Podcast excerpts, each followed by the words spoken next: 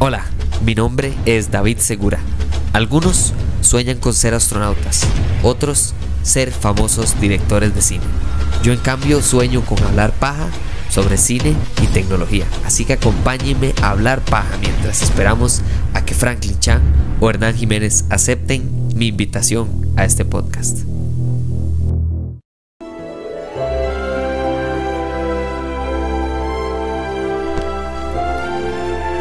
Envidia a veces, ¿verdad? De la buena, especialmente, de tal vez no haber nacido un par de años antes, o ni siquiera haber nacido un par de años antes, nada más poder experimentar algún año en específico. Creo que dentro de muchos años, y por supuesto que algún día voy a hacer un episodio del podcast sobre eso, en muchos años la gente, especialmente la gente que ha nacido después de esa fecha o muy cerca de, va a envidiarnos a todos nosotros los que vivimos el año 2019. El año 2019 en cuanto a cine es uno de los más impresionantes años en la historia de Hollywood, del cine en general. De igual manera, yo les puedo decir como alguien que no fue al cine durante ese año, que yo envidio a la gente que fue durante 1994 al cine. Porque 1994 tuvo películas espectaculares, señores. Claro, decidí hablar de esta, pero también está Shawshank Redemption. En ese año salió Pulp Fiction, salió El Rey León, salió además de eso, salió Clerks, salió Cuatro Bodas y un Funeral, La entrevista con el vampiro, eh, Tonto y más tonto, creo que se llama como Dos Tontos, salió Ace Ventura, salió La Máscara y siga y siga y siga y siga. Es uno de esos años que tal vez no llega al nivel de calidad excepcional como otros, tal vez que en los 80s, creo que 1984 es un año importante en los 2000 creo que por ahí también hay, un par de años que, que, en cuanto a cine es espectacular, pero 1994 de verdad que se las trae. Y vamos a hablar de Forrest Gump. Vamos a hablar de Forrest Gump porque de 1994 creo que no he hablado de ninguna de esas películas que acabo de mencionar, pero Forrest Gump es una película que me da mucha cólera que en el 2022 la gente viendo hacia atrás hacia esta película existe una cantidad significativa de personas, especialmente en redes sociales, eh, criticando esta película, tratando de hacer, de politiquearla. Politiquearla la manera, bueno, de convertirla en una crítica política y, y, ¿verdad? Bajarle el nivel de importancia de este mega peliculón. Esta película ganó 6 Oscars y fue nominada creo que a 7 más, una salvajada así. Y no se trata solo de que sí ganó Oscars, pero de ganar Oscars hay películas no tan buenas o que no tan universalmente amadas que también ganan Oscars. Creo que para mí lo importante es que haya sido nominada a tantos Oscars, también como el voto de la gente que es, sí, la plata.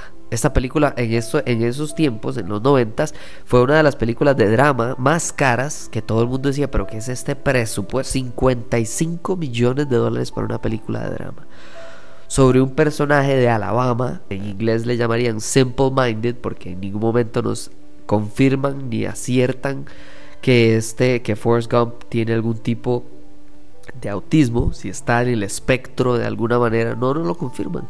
Entonces esta frase que me gusta mucho, que es simple minded, alguien de una mente sencilla, simple, eh, eh, porque la simplicidad también tiene muchísimo, muchísimo mérito y muchísima belleza. Y esta película lleva la simplicidad a la mejor manera posible. Hay que entender que Forrest Gump es una película sobre ser humano, sobre algo tan hermoso como ser un ser vivo y punto, y pasar por la vida y contrastar la vida mía contra la que está al frente cuando yo muchas si muchas, muchas, muchas veces no tengo la más microscópica idea de por lo que está pasando esa persona. Porque no la conozco, porque no le pregunto, porque nada más no me siento en una banca en un parque y le digo que la vida es como una caja de chocolates. Esta película no se trata solo de hablar de lo impresionante de el compositor también, el uso de la música de Alan Silvestri, que para los que no lo conocían para esas películas, Alan Silvestri es el compositor de Avengers. Pero no se trata solo de eso, creo que es el uso de la simplicidad, la simplicidad en la música, en el guion, en el personaje principal, en el argumento, en lo incluso el hecho de la línea que utiliza, la manera en la que utiliza el tiempo, sí, no es lineal, pero sigue siendo simple. Y eso me encanta, me encanta que sea algo simple, directo, claro de utilizar. Eso para mí resume la razón por la que muchas personas disfrutan o disfrutamos de esta película. La película sí fue anormalmente cara para hacer una película de drama, 55 millones de dólares en los 90 es muchísima más plata de lo que es ahora y ahora sigue siendo bastante plata, pero a nivel mundial hizo 678 millones de dólares. Ahora, eso casi que tenía que suceder, ¿me entiendes? Casi que una... No ni siquiera es coincidencia, es, es algo necesario que tenía que suceder porque fue muy parecido a Forrest Gump. Una de las miles de millones de frases famosas de esta película es corre, Forrest, corre, ¿verdad? Run, Forrest, run. Y esta película fue como Forrest Gump. Empezó como número uno, creo que tuvo una semana, un fin de semana de, lanzamiento decente, digamos, unos como entre 20 y 30 millones de dólares, lo cual ya es más de, ya es más de la mitad del presupuesto, así que empezando bien. Y cuando llegó a ser segundo lugar, porque llegaron otras películas a, la taquilla, de repente nada más volvía a ser primera de nuevo. Y entonces bajaba a segunda y volvía a primera y se quedaba en primer lugar y seguía en primer lugar y seguía haciendo plata y seguía haciendo plata y a nivel mundial simple y sencillamente muy pocas películas la pudieron bajar de número uno y cuando lo hicieron fue durante un fin de semana nada más. Ya después, finalmente, también muy similar a Forrest Gump. La vida corre su curso y la película deja de generar. Pero para generar una extraordinaria ganancia de 778 millones de dólares con un presupuesto de 55 millones. Es increíble lo que esta película logra. Ahora, ¿qué es lo que verdaderamente logra? Tom Hanks, por cierto, no hizo plata cuando estaba grabando esta película. Él no aceptó un salario. Él creía en esta película de tal manera que él decidió que, le, quería que le dieran un 6% de las ganancias. Entonces, si la película hubiera hecho, es casi el doble del presupuesto, él hubiera ganado 6 millones. Para un actor que en esos años estaba en uno de los momentos más importantes, 6 millones de dólares no, no suena tan mal, pero de igual manera si le iba mal a la película, le iba mal a Tom Hanks. Y la película es 678 millones. O sea que este más se ganó como 40 millones de dólares en esta película solamente. Eso se llama apostar por una película. Se llama entregarse totalmente a una película. Al punto que incluso en las entrevistas con Robert Zemeckis, él acepta que hubo una discusión muy abierta, muy amigable, pero muy, muy concreta con Tom Hanks acerca de muchas cosas en la película. Sobre que fuera históricamente correcta en todo momento. Él pidió que sí, que se basara en, el libro de Winston Groom, pero que tenía que también en ningún momento separarse de la realidad histórica. Y eso es lo que alguna gente, verdaderamente gente cerrada, que no está entendiendo el punto de la película, le critica a esta película que la película sea políticamente insultante, incorrecta, eh, eh, que lo que hace es resaltar prácticas históricas horribles y no sé qué. Perdón, pero no es así. Por favor, vean esta película y háganse su criterio, porque esto no es una película acerca del racismo, es una película que tiene racismo, que lo presenta.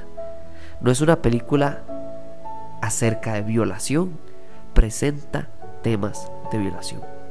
No es una película acerca del suicidio, pero presenta temas de suicidio. Una película sobre una persona, un personaje principal, que lo que simple y sencillamente es, es que es una persona de mente sencilla, de mente humilde, de mente poco complicada, sin mucha eh, eh, eh, sin muchos subtonos y contextos y no, no, él es como es.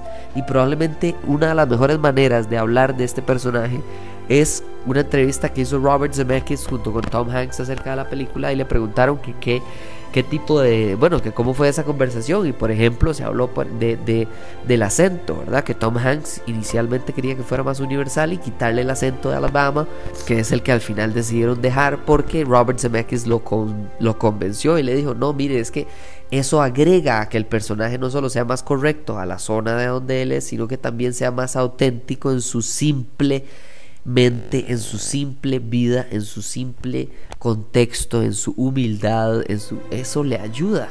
Y Tom Hanks entonces se puso a estudiar muy, muy de lleno, no solo las personas que tenían mente y cerebro y humildad a este nivel, sino que también por supuesto que el acento de Alabama, que es absolutamente icónico para Forrest Gump.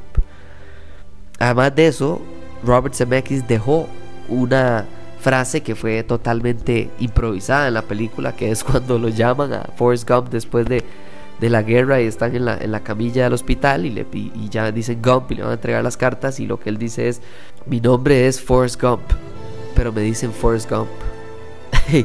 que me encanta porque viene inicialmente cuando él conoce a, a Bubba en el bus, cuando van a ir a, al ejército. Y él le dice, mi nombre es Forrest Gump, porque la gente me dice Forrest Gump y a Robert Zemeckis le gustó tanto, tanto, tanto esa manera de, explicar al personaje, de resumir al personaje que lo dejó. y eso es lo que esta película verdaderamente quiero que hagan. Quiero que vayan a ver esta película porque es algo simple.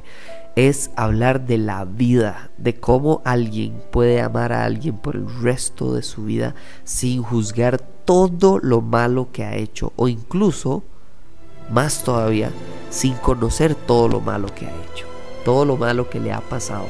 El hecho de que él no sabía absolutamente nada y no entendía muchas de las complejidades por las cuales pasó Jenny. Esta película tiene tres personajes centrales a Forrest Gump. Jenny es la número uno.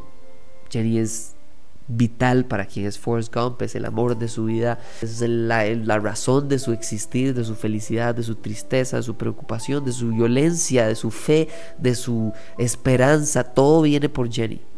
Lieutenant Dan es la gota de realidad en un vaso de ilusión que tiene este carajo. Lieutenant Dan es alguien, es el crecimiento de este personaje que aunque termina la película con la misma manera de ver el mundo, con una mente simple, con una mente humilde, con una mente directa, es totalmente otro personaje, es un crecimiento absurdamente enorme que nosotros a veces tomamos por sentado. A veces en la simplicidad está la misma belleza o más aún que en la complejidad. Y esta película cierra también con la importancia de la mamá, de la mamá de Forrest Gump. La mamá de Forrest Gump es central porque en todo momento, cuando no está hablando de Jenny, o cuando no está Jenny, o cuando no está Lieutenant Dan, del personaje de quien él más habla es de su mamá. De cómo su mamá lo ha marcado en la vida, de cómo su mamá lo construyó y de cómo cuando su madre ya llega a las edades mayores, él tiene que entender que la muerte es parte de la vida. Esta película es especial, es distinta, es nos lleva más allá de solo Hollywood, de solo un presupuesto, de solo Tom Hanks siendo un extraordinario actor. Es una experiencia, es un momento como para esos momentos en los que usted termina una película o termina alguna, cualquier experiencia. A veces pasa con gente que, no sé, corre maratones, que tiene algún reto en la vida, que finalmente logra el puesto que quería y, ok, ya logramos esa meta.